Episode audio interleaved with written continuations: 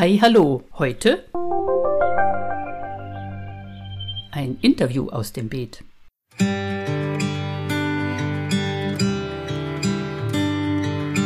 Am Mikrofon wieder eure Uschi Ross-Stitt vom Max-Planck-Institut für molekulare Pflanzenphysiologie aus dem Potsdam Science Park in Gollen. Wie ihr bereits am Intro gehört habt, geht es heute nicht, wie in der letzten Episode angekündigt, um den Pilz Phytophthora infestans, der Mitte des 19. Jahrhunderts eine humanitäre Katastrophe in Europa auslöste. Nein, heute gibt es so etwas wie ein Episoden-Special. Ich habe mir nämlich heute einen Gesprächspartner eingeladen. Bei meiner Recherche zum dritten Teil, bei dem es unter anderem auch um die Einführung der Kartoffel und ihre Ausbreitung in Europa ging, habe ich immer wieder in verschiedenen Quellen gelesen, dass Friedrich II., auch der Große genannt, dafür gesorgt hat, dass die Kartoffel in Preußen bzw. sogar in ganz Deutschland angebaut wurde. Gefunden habe ich in diesem Zusammenhang den Blog der Stiftung Preußische Schlösser und Gärten Berlin-Brandenburg, in dem es sehr klar heißt, dass es sich dabei um eine Legende handelt. Das hat mich neugierig gemacht und ich wollte es ganz genau wissen. Deshalb habe ich bei der Stiftung Preußische Schlösser und Gärten nachgefragt und bin nun per Zoom verbunden mit Herrn Dr. Jürgen Luh, der zuständig ist bei der Stiftung für Wissenschaft und Forschung und Direktor des Research Center Sanssouci ist. Hallo, Herr Luh. Hallo. Ich freue mich sehr, mit Ihnen über den Kartoffelkönig, wie er auch heißt, sprechen zu können. Das freut mich auch. Das wird bestimmt ein lustiges Gespräch. Sehr schön. Vielleicht zu Anfang die Frage, warum und wieso muss denn überhaupt noch geforscht werden? Ist denn nicht alles bereits bekannt? Was sind denn Ihre Aufgaben als Direktor des Research Center Sanssouci? Geforscht werden und neugierig sein muss man ja, glaube ich, immer. Forschen lohnt sich und wir haben längst noch nicht alles herausgefunden. Dieselbe Frage, weiß ich noch, stellte die damalige äh, Kulturministerin 2007, als wir mit Vorbereitungen zur großen Friedrich-Ausstellung angefangen haben. Ist nicht schon alles bekannt? Und dann konnte man sagen, nein, selbst über den großen Friedrich, über den es viele Bücher gibt, ist immer noch was rauszufinden. Und wir haben auch bis dahin nicht alles aufgedeckt. Es gibt immer noch Dinge. Das Research Center Sanssouci ist ja gegründet worden, zum Beispiel, um noch weitere Forschungen anzuregen, die sich jetzt mit Preußen im Besonderen beschäftigen. Die Stiftung kooperiert hier mit der Universität Potsdam und der Europa-Universität Viadrina in Frankfurt-Oder. Und das ist insofern halt wichtig und gewinnbringend, weil man dann verschiedene Expertisen auch noch zusammen sehen, zusammen denken kann. Vielleicht ein Beispiel, jetzt mal nicht Friedrich. Wir haben uns mal mit seiner Schwester beschäftigt in der letzten Zeit, Wilhelmine von Bayreuth. Die ist 1754, 55 nach Frankreich und Italien gereist, hat zum einen viele Briefe an ihren Bruder und andere geschrieben und hat ein Tagebuch geführt und hat zu dem Tagebuch viele Beilagen auch noch gesammelt und Dinge aufgeschrieben. Wir haben die Briefe in dem Research Center Sanssouci in einer großen Edition von dieser Reise ediert und sind jetzt dabei, das Tagebuch noch zu edieren. Und da arbeiten wir dann mit Romanisten zusammen, Literaturwissenschaftlern, Kunstwissenschaftlern. So gibt es eben einiges, was man herausfinden kann. Und eine Kollegin von mir, Frau Dr. Franziska Wind, die hat im Archiv sogar die verloren geglaubten Beilagen, die Wilhelmine an Friedrich geschickt hat, wiedergefunden. Die waren ganz woanders abgelegt. Und man sieht, durch neugieriges Wühlen in den Akten kann immer noch Neues herauskommen. Das vielleicht nur ganz kurz und knapp. Also es gibt immer was zu forschen oder vielleicht ganz aktuell noch diesen kleinen Schlenker. Wir beschäftigen uns jetzt, haben wir gesehen ja in der letzten Zeit, und das ist ja auch durch die Medien gegangen, mit der Rolle des ehemaligen Kronprinzen des Deutschen Reiches, Wilhelm, bei Aufstieg des Nationalsozialismus. Man sieht, da kann auch noch viel Neues herausgefunden werden. Das ist in der letzten Zeit getan worden. Und wir im Research Center haben da bisher mit einem Beitrag auch etwas dazu beitragen können und werden demnächst noch einen weiteren Artikel dazu beitragen. Also es ist immer noch was herauszufinden, man kann was machen und das ist das Schöne an dem ganzen Job. Ja, das kann ich für unser Institut nur bestätigen. Ein junger Wissenschaftler aus unserem Institut hat auf die Frage, was ihn denn antreibt, einmal genau das geantwortet. Mich treibt die Neugier an ich möchte Sachen herausfinden. Das ist sicherlich das, was Wissenschaft ausmacht. Da haben sicherlich die Geisteswissenschaften und die Naturwissenschaften viel gemein. Ja, wir versuchen das zum Teil ja sogar zu kombinieren, gerade was jetzt Klimawandel anlangt in den historischen Gärten. Und da ist es ja auch interessant zu wissen, wie sich eben naturwissenschaftlich die Dinge verhalten und gleichzeitig geisteswissenschaftlich, wann man zum Beispiel welche Bäume wo geholt hat. Die galten dann als Exoten. Was machen die? Wie verhalten die sich? Da greift eines ins andere. Und das ist ganz schön. Und da versuchen wir eben auch gerade ein Projekt seitens der Stiftung aufzustellen. Gut, dann wollen wir jetzt mal zurück zu unserem Friedrich den Großen. Ich denke, Grundlage ist ja oftmals, dass Friedrich den Kartoffelanbau eingeführt hat, sind diese sogenannten Kartoffelbefehle. Wie viele gab es denn davon? Und an wen richteten die sich eigentlich? Also Antonia Humm hat, glaube ich, vor einigen Jahren mal geforscht, auch noch im Archiv und mehr gefunden, als bis dahin bekannt gewesen sind falls ich es recht im Kopf habe, hat sie 14 solcher Kartoffelbefehle in Anführungsstrichen gefunden. Und die richten sich in der Regel an Behörden. Sie ist sich aber selbst nicht sicher, ob das alle sind. Das kann durchaus sein, dass es noch andere gegeben hat, denn die meisten sind an schlesische Behörden gegangen, dann an Behörden nach Pommern und eher weniger in die Kur und Neumark.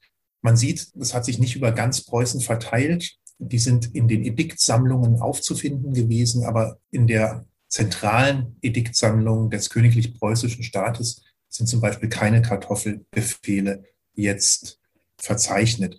Die richten sich seitens Friedrich an Behörden in der Hoffnung, dass man die wiederum weitergibt an die Untertanen und dass die Untertanen sich danach richten und vielleicht die Kartoffel als nützliche Pflanze für Mensch und Tier, wie Friedrich, oder für Mensch und Vieh, wie er, glaube ich, wörtlich geschrieben hat, äh, anbauen. Und man sieht schon an den Kartoffelbefehlen, die vor allen Dingen, ich glaube, der erste große in Schlesien ist 1756, das ist der berühmte. Es gab davor schon welche gegeben, aber die sind dann in den 50er Jahren, 60er Jahren bis hin in den 70er Jahren immer wieder erneuert worden, wenn man jetzt nur für Schlesien sich das anschaut. Und daran sieht man schon, die sind nur teilweise erfolgreich gewesen, sonst wäre diese Erneuerung dieser Befehle nicht regelmäßig notwendig gewesen. Und Frau Humm hat tatsächlich auch nachgeguckt, ob sich der Anbau aufgrund dieser Befehle ja verbessert hat. Und das konnte sie nur einmal feststellen. Danach wurde das wieder weniger. Also man kann keine klare Linie von Befehl Friedrichs zum Anbau der Kartoffel ziehen, wenn man das durch die Zeit hinweg betrachtet. Also man kann sagen, er hat es versucht, ist aber nicht wirklich erfolgreich dabei gewesen. Und was war dann der Inhalt? Ging es da um den Anbau oder wusste ja. Friedrich überhaupt, wie man Kartoffeln anbauen kann? So? Ja, Friedrich war ja, das macht ihn ja aus, als einer der wenigen Hohenzollern. Er und sein Bruder Heinrich sind, glaube ich, die beiden einzigen, die man als Intellektuelle in der ganzen Familie bezeichnen kann.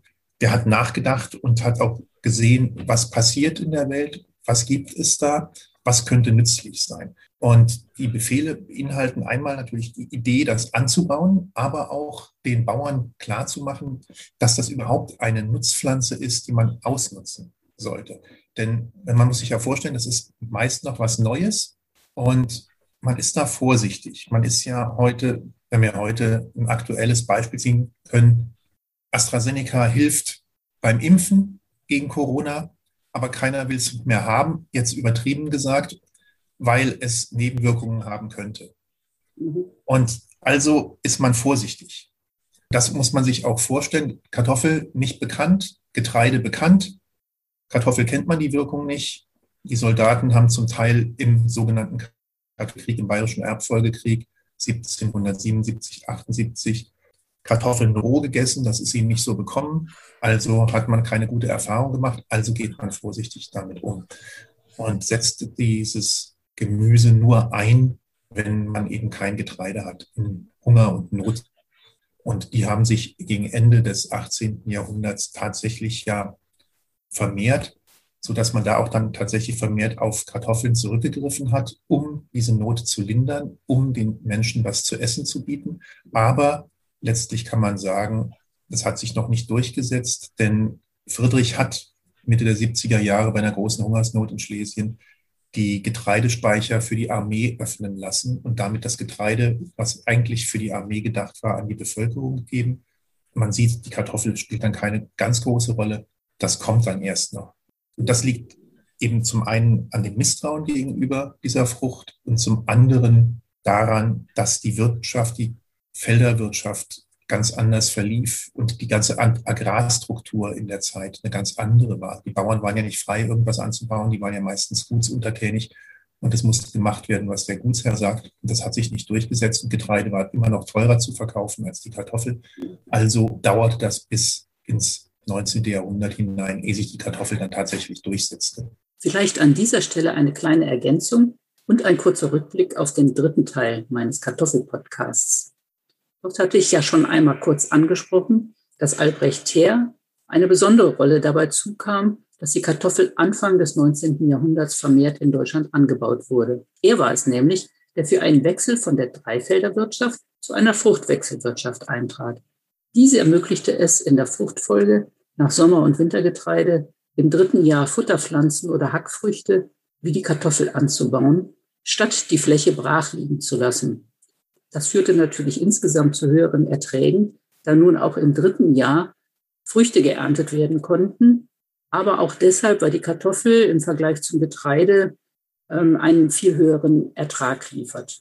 Dazu kommt ja natürlich tatsächlich, dass die Kartoffel Solanin enthält und auch giftig ist. Also alle, alle oberirdischen Teile sind giftig, speziell ja. die Beeren oder die Früchte. Aber auch die Kartoffeln, wenn man sie nicht richtig lagert. Und natürlich, wenn man so eine neue Frucht einführt, kann das eben auch zu Problemen führen. Und zu Vergiftung sogar. Ja, das, das ist auch tatsächlich ja so gekommen. Man weiß das ja. ja von der einen oder anderen Art und Weise her. Und das trägt natürlich zu einem, eher zu einem Misstrauen gegenüber der, genau. dieser Frucht der Kartoffel bei. Dann gibt es ja noch die weitere Geschichte, dass Friedrich die Felder hat bewachen lassen, um quasi nach außen zu dokumentieren. Schaut mal, die sind so kostbar. Ich bewache sogar die, oder ich lasse sogar die Kartoffeln bewachen. Ich gehe davon aus, dass auch das eine Legende ist. Ja, das ist wohl, es ist wohl eine Legende. Ich habe auch nochmal nachgesehen in der Vorbereitung zu dem Podcast. Tatsächlich kommt diese Legende wohl aus dem Französischen. Der Vater der Kartoffel in Frankreich, Antoine Parmentier, hat angeblich so etwas getan. Und im Zuge der Beschäftigung der Preußen und der Deutschen mit dem Kartoffelanbau in Preußen und in Deutschland im 19. Jahrhundert hat man einfach diese Legende offenbar auf Friedrich erweitert. Tatsächlich gibt es keinen Nachweis dafür. Also das ist nicht vorgekommen in Preußen.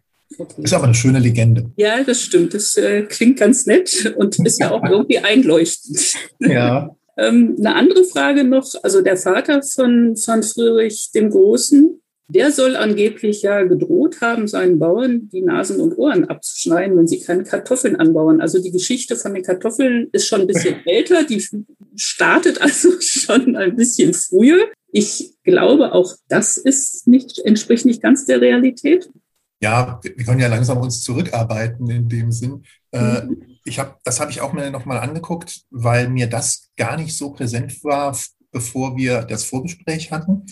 Und habe das dann einfach nochmal überflogen. Das lässt sich ja heute sehr schön machen, erforschen im Netz ja. durch die ganzen Möglichkeiten, die es gibt. Man kann über verschiedene Dinge wie Google Books, wie Archive.org, kann man halt alte Bücher relativ schnell durchsehen nach Stichworten, was schön ist. Und dann kommt man bei Hals und, und Ohren oder Nase und Ohren abschneiden und Friedrich Wilhelm I. darauf, dass er das tatsächlich gemacht haben soll, aber nicht im Zusammenhang mit Kartoffeln, sondern im Zusammenhang mit Deserteuren, mit Soldaten, die weglaufen wollen. Andererseits habe ich auch nur gefunden, dass das behauptet wird von den jeweiligen Autoren, dass er das gesagt hat. Und man kann sich, wenn man den Charakter dieses Königs kennt, vorstellen, dass er das irgendwie mal gesagt hat, ich schneide euch oder lasse euch die Ohren und die Nase abschneiden, wenn ihr weglauft. Dass das schriftlich niedergelegt worden ist, ist mir jetzt nicht bekannt. Und für die Kartoffel halte ich das einfach für eine Übertragung dieses, dieser Idee, dass das gesagt worden ist. Man hat dann das alles gerne auf die Kartoffel bezogen. Man kann das mit dem Charakter dieses Königs in Einklang bringen. Also hat man das gemacht. Nicht ganz so eine schöne Legende wie das Bewachen. Denn Nase und Ohren abschneiden ist ja unangenehm. Genau.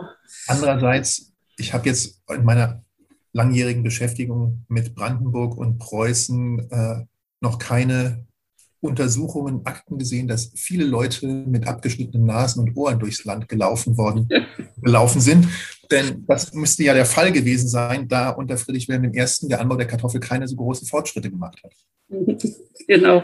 Aber es scheint ja sowieso eine, eine ganz spezielle Persönlichkeit gewesen zu sein, weil, wenn ich das richtig in Erinnerung habe, wollte er sogar seinen eigenen Sohn erschießen lassen, weil der geflohen ist. Stimmt das? Oder? Ja, ja, es gibt schon ein, ein, also Friedrich sicher hat versucht zu fliehen. Ich selbst glaube ja, dass er nicht wirklich versucht hat zu fliehen, aber das ist generell so. Ich habe mich ja auch mal damit beschäftigt. Der wollte halt bekannt werden, was er auch ist, weil er auch nicht damit gerechnet hat, dass sein Vater einen Thronfolger zum Tode verurteilen würde. Friedrich Wilhelm hat das machen wollen, hat sich dann aber davon abbringen lassen und den Bekannten von Friedrich in Katte dem Kopf abschlagen lassen. Und da sieht man schon, dass der gute Mann, Friedrich Wilhelm I., ein ziemlich rabiater Charakter gewesen ist, kein einfacher jedenfalls. Der konnte weinen und auf den Knien um Verzeihung und sonstiges bitten und der konnte aber auch cholerisch auftreten und dann wüst um sich schlagen. Er hat ja Friedrich auch in der Öffentlichkeit mit dem Stock verprügelt, etwa im sächsischen Lager Zeitheim. Das ist natürlich nicht so schön. Also man kann sich vieles bei dem Mann vorstellen. Dann gehen wir, was die Kartoffel anbelangt, nochmal einen Schritt zurück. Da habe ich ähm, gelesen, dass die, Moment, wer war es noch? Dass die Gattin von Friedrich Wilhelm, glaube ich, dem großen Kurfürst. Luise Henriette. Genau, äh, ja. diese Henriette, dass die ein Gut geschenkt bekommen hat, in der Nähe von Berlin, glaube ich, wo sie so eine Modelllandwirtschaft, habe ich gelesen, betrieben hat und die dann tatsächlich die Kartoffeln angebaut hat. Aber wenn ich das richtig verstanden habe, eben auch nicht um die Kartoffel zu ernten, sondern weil eben die Blüten der Kartoffeln sehr schön sind und verschiedene Farben haben. Genau, das wäre jetzt meine Frage. Das stimmt aber. Das stimmt. Das kann man sagen. Das, die Kartoffel ist tatsächlich ja, wenn man zurückgeht, als Zierpflanze nach Brandenburg damals gekommen, in der Zeit des Kurfürsten Friedrich Wilhelm. Luise Henriette war die niederländische Gemahlin des Kurfürsten Friedrich Wilhelm.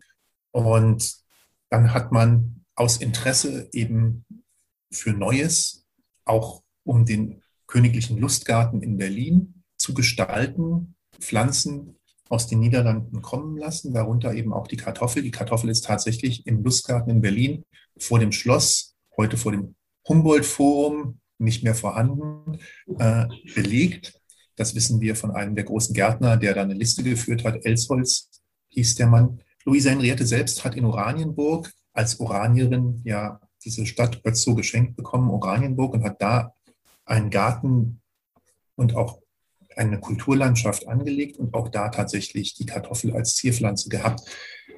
Insgesamt kann man sagen, ist die Verbreitung, ja, Verbreitung ist vielleicht zu viel gesagt, gibt es die Kartoffel in Brandenburg-Preußen schon im 17. Jahrhundert und viele Bauern haben die schon, wird ganz kleinflächig angebaut, hier und dort vielleicht sogar auch schon gegessen als tatsächliche Nutz- und Nahrungspflanze.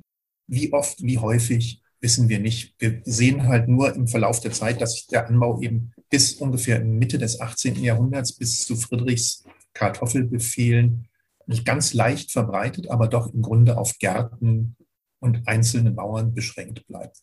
Danach weitet sich das etwas aus und den großen Schub kriegt es dann erst im 19. Jahrhundert. Man sieht aber, das ist so eine leicht zunehmende Steigerung. Das Misstrauen baut sich also gegenüber dieser Pflanze nach und nach ab in Brandenburg-Preußen. Nochmal zurück zu Friedrich dem Großen was hat er denn nun wirklich gegessen? Ich habe gelesen, der neigte eigentlich auch eher zur Völlerei. Und ähm, nachdem er nun die Kartoffel auch eigentlich nicht wirklich dafür gesorgt hat, dass sie großflächig angebaut wird, ich habe auch davon gelesen, dass er mit seiner Köchin darüber gesprochen hat, äh, wie man Kartoffeln zubereiten kann und er angeblich sogar das Kartoffelpüree erfunden hat. Das scheint mir, dass das auch nicht ganz der Wahrheit entspricht. Was hat er denn nun wirklich gegessen? Ja, das, das ist ganz lustig. Zum einen er hat, wie gesagt, schon die Idee gehabt, Kartoffeln sind nützlich für seine Bevölkerung, für seine Untertanen. Sollten die mal anbauen, sollten die sicher gut anbauen, sollten die essen oder auch ans Vieh verfüttern. Er selbst hat, das hat Friedrich Backschat schon 1937 in dem damaligen Periodikum Die Küche herausgefunden. Niemals nur eine Kartoffel gegessen, in gleich welcher Variation. Also die Pommes Fritz gab es damals noch nicht. Auch wenn das Heinz Erhard so schön zusammengefasst hat in einem Reim. Den könnte ich aufsagen, lasse ich aber erstmal, vielleicht nachher noch, wenn Zeit ist. Und Friedrich hat stattdessen gerne französisch-italienisch gegessen, muss man sagen, und er hat sehr, sehr gerne scharfe Speisen zu sich genommen. Wir wissen das alles, weil die Küchenzettel noch vorhanden sind, zumindest eben 1937, als Backstock die ausgewertet hat, noch komplett vorhanden war. Darauf kann man eben sehen, was Friedrich täglich zu sich genommen hat oder was jedenfalls für ihn zubereitet worden ist, um daraus auszuwählen. Das ging von bis zu acht oder zwölf Schüsseln, sagte man damals. Schüsseln bedeutet verschiedene Gerichte. Man sieht, es ist schon ganz viel und Friedrich hat eben Spaß am Essen gehabt. Er hat gerne und lang gegessen, in seinen späten Jahren bis zu sechs, acht Stunden an der Tafel verbracht am Tag. Das ist ordentlich. Das ist schon viel. Das eben gerne in Gesellschaft und die Gesellschaft fiel dann aber meistens so aus, dass er viel monologisiert hat. Das heißt auch wiederum, er hat ja nicht richtig zugenommen, das wissen wir ja. Er ist ja kein wirklich dicker Monarch geworden, so wie sein Vater es war. Er hat halt auch viel geredet dann. Und dann konnte er nicht gleichzeitig essen, offensichtlich. Das ist schon ganz lustig zu sehen. Äh, Polenta war zum Beispiel etwas, da hat er ein Spezialrezept. Wir wissen das von seinem Arzt, der gesagt hat, das sei nicht so gut für ihn. Der hat Parmesankäse einkochen lassen und dann stark gewürzt mit scharfen Gewürzen. Und das, bis das dann so eine feste Breikruste gab, das hat er Polenta genannt. Und das hat er sehr, sehr gerne gegessen. Dazu dann Pasteten, Kuchen, gerne auch Süßspeisen. Wir wissen das von seinem Bäcker. Hat sich jeden Tag seine Köche kommen lassen. Er hatte übrigens keine einzige Köchin. Da kommen wir gleich aber nochmal dazu. Und hat dann bestimmt, was er an diesem Tage gerne haben wollte und hat dazu dann Wein getrunken. Ein bisschen Wasser, aber vor allen Dingen Wein, gerne Bergerac-Wein. Das ist ihm in der Regel ganz gut bekommen. Richtig Zeit für Völlerei hatte er ja nicht, denn er ist ja ein schmaler Mensch gewesen, weil er auch eben so gerne geredet hat. Vielleicht hat er auch einen guten Umsatz an Kalorien gehabt. Wir wissen das nicht genau, warum er so schlank geblieben ist, aber er ist schlank geblieben. Es gibt auch ein Gerücht, dass er vielleicht einen Bandwurm gehabt hätte, aber das ist alles unbestätigt, kann ich sagen. Ich möchte das hier eindeutig als Gerücht kennzeichnen, weil wir darüber keine, keine äh, Aussagen und keine Dokumente haben. Aber das ist ja immer etwas, sowas kommt ja dann schnell ins Gespräch und irgendjemand hat das mal aufgebracht und dann verbreitet sich sowas. Und ich trage jetzt dadurch, dass ich es sage, schon wahrscheinlich wieder zu so einer Verbreitung bei. Aber nein, das soll nicht sein. Friedrich ist ja dann letztendlich auch gestorben, weil er alten Fisch gegessen hat, den er sich bei einem heißen Wetter aus Hamburg hat kommen lassen. Und wir wissen ja damals, die Kühlkette war noch nicht ganz so toll. Und dann hat er einen Teil des Fisches gegessen an einem Tag und dann hat er den andere Hälfte aufgehoben und am nächsten Tag den gegessen. Und da er schon ein alter, geschwächter Mann gewesen ist, war es das dann. Oh. Das war so das Letzte, was er zu sich genommen hat. Dann war das war mir jetzt auch nicht bekannt, dass er letztendlich an einer Fischvergiftung. Im Grunde, ja, also es ist ihm jedenfalls nicht bekommen, so kann man sagen. Ja. Okay. Ja, sollte schon aufpassen, was man isst. ja. Was meinen Sie denn, warum hält sich diese Legende von dem Kartoffelkönig? Also ich habe sogar auf bayerischen Webseiten gelesen, dass Friedrich der Große die Kartoffel eingeführt hat, wobei die Bayern ja nicht unbedingt so die großen Freunde der Preußen sind oder waren. Ja, das ist ganz lustig, warum die Bayern das gerade schreiben, weiß ich nicht, weil die Kartoffel eher, bevor sie in Brandenburg kamen, ab 1647, wenn ich es richtig im Kopf habe, schon in Bayern heimisch war, also bevor sie in Preußen heimisch war. Ich glaube, das ist einfach die Last der Legenden, die seit dem 19. Jahrhundert immer wiederholt wird. Und dann natürlich, weil Sie das zitierten, Köchin, Friedrich, Kartoffelbrei, das ist etwas, was dann die modernen Medien gerne noch verstärken. Dann angeblich, weil das so die Zuschauer dann nur besser verstehen. Das ist eine Episode aus Terra X des ZDF gewesen, wo Friedrich in der Küche unterhalb des Schlosses Sanssouci seine Köchin anweist, wie man Kartoffelbrei herstellt. Das ist natürlich von vorn bis hinten Quatsch. Es gibt keine Küche dort und äh, er hatte keine Köchin und Kartoffelbrei hat er nie gegessen und hergestellt auch nicht. Und der Koch von König von Preußen, wie er da sagt, der Koch von Preußen bin ich, ist natürlich ein Zitat auf Ludwig XIV. Das ist alles alles Unfug. Und ehrlich gesagt ist das auch empörender Unfug, dass sowas dann als Bildungsfernsehen äh, gesendet wird. Das muss ich mal deutlich sagen.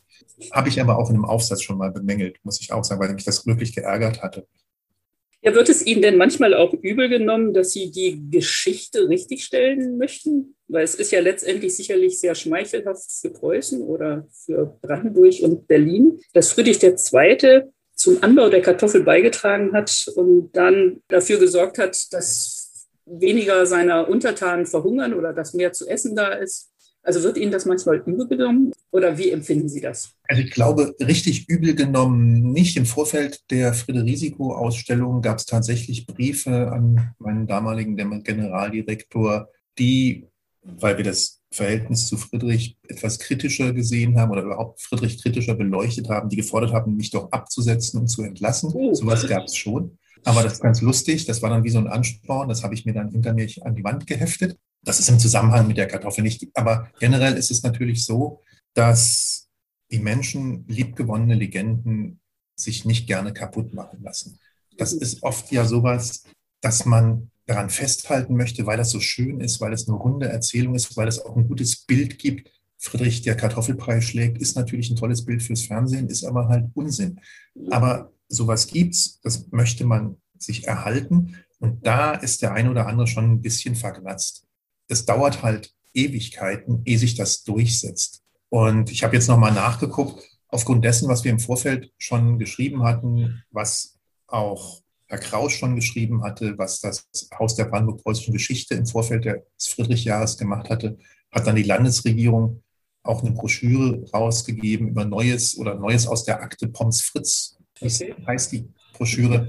Und da steht dann tatsächlich drin, dass Friedrich eben nicht die Kartoffel nach Brandenburg gebracht hat und nach Preußen, sondern da wird die Entwicklung weit möglichst richtig dargestellt, wenn auch da drin dieses Nase- und Ohrenabschneiden noch zitiert wird. Da hat man noch nicht so genau hingeguckt, aber das war damals ja auch nicht gefragt, deshalb Forschung. Damals nicht gefragt, weil man sich eben auf Friedrich konzentriert hat. Da hat man nicht so geguckt, was sein Vater getan hat. Und wenn man das aber heute eben sieht, kommt man relativ schnell drauf, dass das eine Übertragsleistung gewesen ist. Also kann man das schnell erforschen. Aber das macht trotzdem Spaß und man braucht halt einfach die Zeit, um zu sehen, dass Dinge anders gesehen, anders bewertet werden müssen. Ich habe zuletzt ein Buch über den Kurfürsten, den großen Kurfürsten geschrieben, über Kurfürst Friedrich Wilhelm. Das entspricht auch nicht so dem, was man gerne hören möchte. Der war halt sehr mit sich selbst beschäftigt, ein sehr gottesfürchtiger Mann, hatte kein großes Selbstvertrauen, wenn man sich all die Akten tatsächlich anguckt, nicht so, wie ihm das zugeschrieben worden ist im 19., frühen 20. Jahrhundert. Und dafür habe ich jede Menge Prügel bekommen von den Rezensenten in den Zeitungen, weil das einfach nicht gewollt wird. Mhm. Wenn man aber in die Akten guckt, ergibt sich so das Bild. Und ich finde ja immer, man möchte diesen Personen nicht schaden, mhm. sondern für uns ist es doch interessant, wie verhalten die sich als Menschen. Und mhm. das interessiert mich ja. Und dann kann man ja sehen, wenn man auch sieht, welche Schwächen die haben, welchen Charakter die besitzen, dann kann man all das, was sie tun, viel besser einordnen auch und kann sehen, wo sie über sich hinausgehen, mehr als man denkt und nicht, weil sie einfach große Helden sind. Und das finde ich viel spannender. Und deshalb kann ich auch mit diesen Kritiken immer ganz gut leben, muss ich sagen. Okay. Also wenn Preußen und Deutschland Friedrich nicht die Kartoffel zu verdanken haben, worum hat er sich denn dann tatsächlich verdient gemacht? Also ich habe da zum Beispiel gelesen, dass er die Folter abgeschafft hat. Stimmt das denn? Dass er offener war, zum Beispiel auch was Zeitungsartikel anbelangt. Also man könnte das sicherlich nicht mit Pressefreiheit bezeichnen, aber dass er, wenn es nicht um politische Themen ging, es doch möglich war, bestimmte Dinge zu berichten. Ja, Folter ist unter Friedrich tatsächlich im Großen und Ganzen abgeschafft worden. Die Gazetten dürfen nicht geniert werden, hat er mal als Randbemerkung geschrieben, hat sich dann selbst aber, wenn es um ihn ging und seine politischen Belange nicht dran gehalten, galt aber für alles andere. Aber das ist ein Wege in die richtige Richtung. Ich glaube, Friedrich hat sich sehr bemüht als Intellektueller und als jemand, der mit den Aufklärern seiner Zeit in engem Kontakt stand, in brieflichem, die ja so das Wissen, die Bildung der Bevölkerung, seiner Untertanen zu heben. Das ist sicherlich ein großer Verdienst, wenn er am Ende auch glaubt, dass das nichts gewirkt hat. Er hat das gerne so formuliert, dass er gegen Aberglauben ankämpft. Glaubt aber am Ende, dass er gegen diesen Aberglauben verloren hat, dass die Leute, die Menschen doch nicht alles gelassen haben. Das zeigt ja auch seine Einstellung zu Religion und Kirche. Er ist ja da sehr offen und er hat etwas sicherlich uns gebracht, was ich auch heute wieder ganz wichtig halte, und da könnte man ihn ernster nehmen, als man das tut. Jeder soll nach seiner Fasson selig werden. Und das natürlich in einem Rahmen des Zusammenlebens. Das muss funktionieren, aber jeder darf nach seiner Fasson selig werden. Und das ist, glaube ich, ein ganz großer Verdienst, den er da hat. Und dann wiederum, das hatten wir herausgearbeitet, er war medial jemand, der mit den modern gesprochen Medien seiner Zeit umgehen konnte. Der konnte sich selbst inszenieren und in Szene setzen als Politiker, als Monarch, als Mensch. Da können sich auch manche Politiker heute noch eine Scheibe abschneiden. Das kann, konnte der auch sehr, sehr gut. Das hat er sehr reflektiert getan. Und es macht eben Spaß, sich auch mit seinen geistigen Überlegungen auseinanderzusetzen. Er geht nicht immer bis ins Letzte, wird dann zum Teil auch altersstarr, hält an liebgewonnenen Dingen auch fest. Und ich glaube, das wird mir auch mal so gehen, weil ich Dinge im Alter, dann hat mir vieles doch gut gefallen und das würde ich gerne festhalten und das Rad der Geschichte anhalten und keine Veränderung haben wollen, aber es verändert sich eben. Und da ist er manchmal, kann er noch ein Stück mitgehen, manchmal ist er dann, sträubt er sich dagegen und versucht das abzuwehren, zum Beispiel dem Fliegen, die Montgolfière, das hat er ja noch mitgekriegt, die ersten Ballons.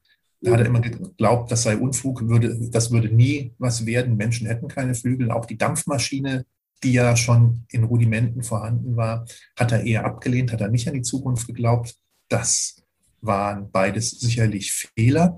Aber andere Dinge hat er halt gesehen oder versucht zu verbessern auf alle Fälle. Und dieses ständige Versuchen, das intellektuell zu erfassen, zu einem gewissen Grade. Er selbst hat sich ja einen Dilettanten genannt in einem positiven Sinne, weil er an vielen allgemein interessiert war und versucht hat, sich Grundkenntnisse zu vermitteln. Und dies dann auch als Allgemeinbildung in die Bevölkerung zu bringen, das glaube ich, oder dieser Versuch, das zu machen, ist, glaube ich, eine seiner größten Leistungen. Mhm. Oh, das klingt ja sehr positiv für seine Zeit. Durchaus, da ist er vielen, vielen Monarchen seiner Zeit weit, weit voraus. Und in seiner Familie steht er da einzig da. Der, derjenige, der dann nur noch mithalten kann, ist sein Bruder Heinrich, der ja dann in Rheinsberg residiert und ihn auch ein bisschen überlebt hat. Und sonst ist es da eher dunkel in der Familie, auch in dem, was dann folgt. Und da ist er schon ein ganz, ganz großer Mann. Das muss man sagen. Charakterlich natürlich etwas schwierig, weil er auch immer gerne Recht gehabt hat. Äh, hat er nun leider nicht immer. Insofern eine interessante Persönlichkeit, finde ich. Es macht Spaß, sich jedenfalls damit zu beschäftigen, immer wieder. Also ich fand das jetzt im Zuge der Kartoffelrecherche, die ja eigentlich nur am Rande tatsächlich mit ähm, Geschichte zu tun hat. Natürlich kann man dann die Geschichte mit berücksichtigen und mit betrachten. Was auch ein bisschen mein Anliegen gewesen ist, nicht nur über Biologie und die Kartoffel an sich zu berichten, sondern es auch ein bisschen einzuordnen in die Zeit und ein bisschen Zeitgeschichte einfließen zu lassen. Und manche der Dinge, die ich halt im dritten Teil des Podcasts habe einfließen lassen, das sind natürlich auch so ein bisschen Erinnerungen an meine Kindheit.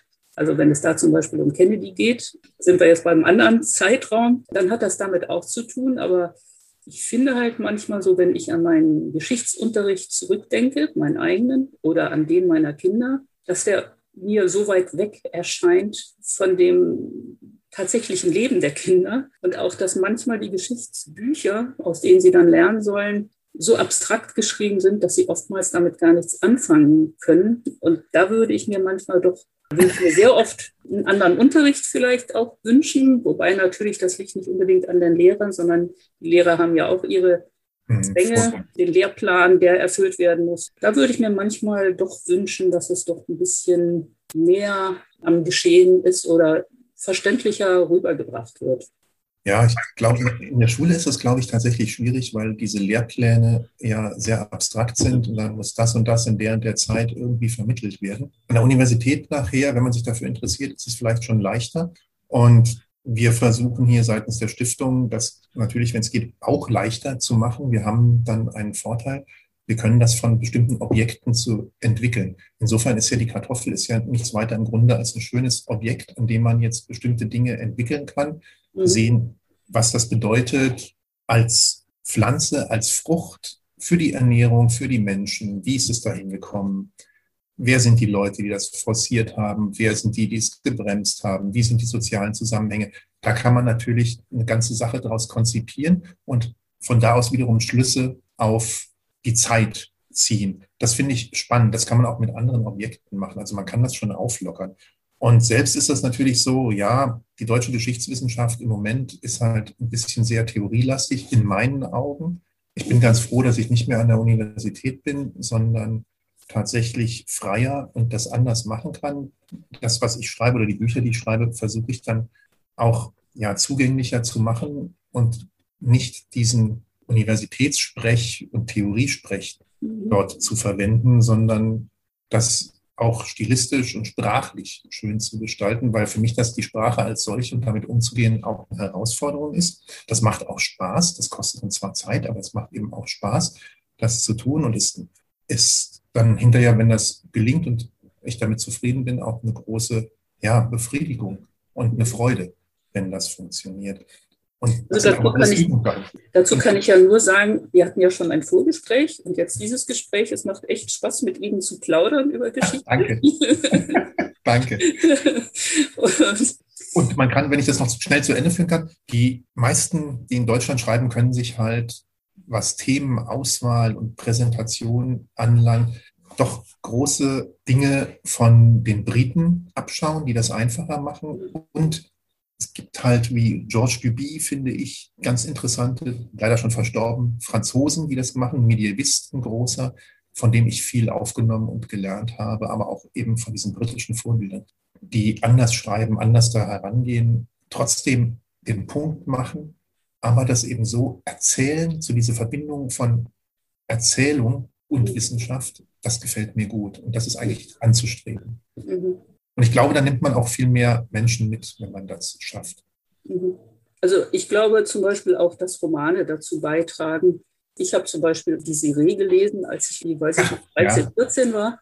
Das mag ein bisschen merkwürdig klingen, aber es hat mich interessiert, wie ist das denn wirklich gewesen? Stimmt das, was in diesem Buch ja. ist? Und das heißt, das kann durchaus Interesse für Geschichte wecken auch wenn der Roman vielleicht nicht ganz den Tatsachen entspricht und es eigentlich eine Liebesgeschichte wiedergibt, also jetzt in diesem Falle. Aber es kann immerhin Interesse für Geschichte wecken. Das finde ich schon. Ja, da, da, das gebe ich sofort zu. Ich habe schon immer gedacht, wenn ich wirklich gut schreiben könnte und mehr Fantasie hätte, würde ich ja auch gerne mal einen historischen Roman schreiben. Mhm. Da hätte ich bestimmt Spaß dran. Und ich kann sagen, wenn ich in meine Kindheit zurückdenke, was mich auch zur Geschichte gebracht hat. Ich habe gerne historische Filme, auch Abenteuerfilme gesehen. Was weiß ich mit Arrow, Flint, Tyrant Power ja. und was es da alles gab. Und dann hat mich hinterher immer interessiert, und da habe ich dann meiner Familie immer die Filme verdorben, äh, nachzugucken, was denn stimmte und was nicht. So bin ich dann dazu gekommen. Und dann habe ich mir gedacht, ah, das ist gar nicht richtig, es müsste so und so sein. Dann halt endlich die Klappe, hat es dann gewissen, wir wollen Film gucken. Aber das hat mich auch schon animiert, sowas zu machen. Mhm. Ja, jetzt sind wir ein wenig weiter weggekommen von dem ja. Friedrich. Vielleicht irgendwie zum Abschluss unseres Gesprächs über Kartoffel und Preußen vielleicht doch noch das kleine Gedicht von Heinz Erhard. Oh ja, sehr gerne. ja, und das, das sagt ja auch was dann über, unseren, über das Intro ein zur Forschung, denn dazu ja, ist das auch noch äh, geeignet. Ich muss mich kurz konzentrieren. Also Heinz Erhard. Vom alten Fritz, dem Preußenkönig, weiß man zwar viel, doch viel zu wenig. So ist zum Beispiel nicht bekannt, dass er die Bratkartoffeln erfand. Darum heißen sie, es ist kein Witz, Pommes Fritz. Heinz Erhard ist wirklich sehr gut. Ja, das stimmt. Ja, ich bedanke mich wirklich ganz, ganz. Es war mir eine große Freude. Ich bedanke mich ganz herzlich. Also es hat wirklich Spaß gemacht, mit Ihnen zu reden. Und, Gerne äh, wieder, wenn Sie wieder irgendwas Lustiges haben und meinen, die Brandenburg-Preußen könnten einen Baum, eine Kartoffel. Ach, Friedrich und die Kirsche, das haben wir noch nicht. Sein Lieblings, das, was er wirklich gerne gegessen hat, so. das waren Kirschen. Dafür hat er auch ein Vermögen ausgegeben. Fast wäre es mir entgangen, das noch zu sagen. Aber das muss noch gesagt werden. Und von wo kamen dann die Kirschen? Wurden die hier schon? Hat er in eigenen Gewächshäusern gezogen. Okay. Der hat das, dafür hat er extra Gewächshäuser angegeben und dafür hat er richtig viel Geld ausgegeben. Das konnte, für eine Kirsche kann der einen Jahreszuschuss für eine Soldatenfrau bezahlt haben. Oh. Er hat richtig viel Geld dafür ausgegeben. Das, das mochte der junge Mann. Wenn man tatsächlich Friedrich was Gutes tun wollte, müsste man eigentlich anstelle von Kartoffeln Kirschen auf sein Grab legen. Ah. Okay, vielleicht hören das ja genug Leute, dass dann demnächst auch vielleicht mal die eine oder andere Kirsche da liegt. Das, das würde Friedrich den Großen wahrscheinlich freuen. Das wäre wirklich lustig, ja. Ja, genau. Schauen wir mal, ob sich das durchsetzt ja. oder ankommt. Okay, dann würde ich jetzt sagen, tschüss für heute. Ich bedanke mich ganz herzlich für dieses Interview bei Ihnen, Herr Dr. Lu. Ich bedanke mich ganz herzlich, hat großen Spaß gemacht und ja, viel Vergnügen mit dem Podcast. Allen hoffe ich, war schön. Danke. Okay, also tschüss dann. Tschüss. tschüss. Tschüss. Das war jetzt also unser heutiges Episoden-Special. Ich hoffe, euch hat der Ausflug nach Preußen und in die Welt Friedrich des Großen und der Hohenzollern gefallen. Gerne könnt ihr uns Kommentare und natürlich auch Fragen schicken an unsere Bet-E-Mail-Adresse, die ihr in den Informationen zu diesem Podcast findet. In der nächsten Folge geht es nun weiter wie geplant. Ich werde euch etwas über Pilze im Allgemeinen und um Phytophthora infestans, den Erreger der Kraut- und Knollenfäule bei Kartoffeln, im Besonderen erzählen. Ich würde mich sehr freuen, wenn ihr wieder dabei seid. Bis dahin, lasst es euch gut gehen, bleibt gesund, eure Uschi.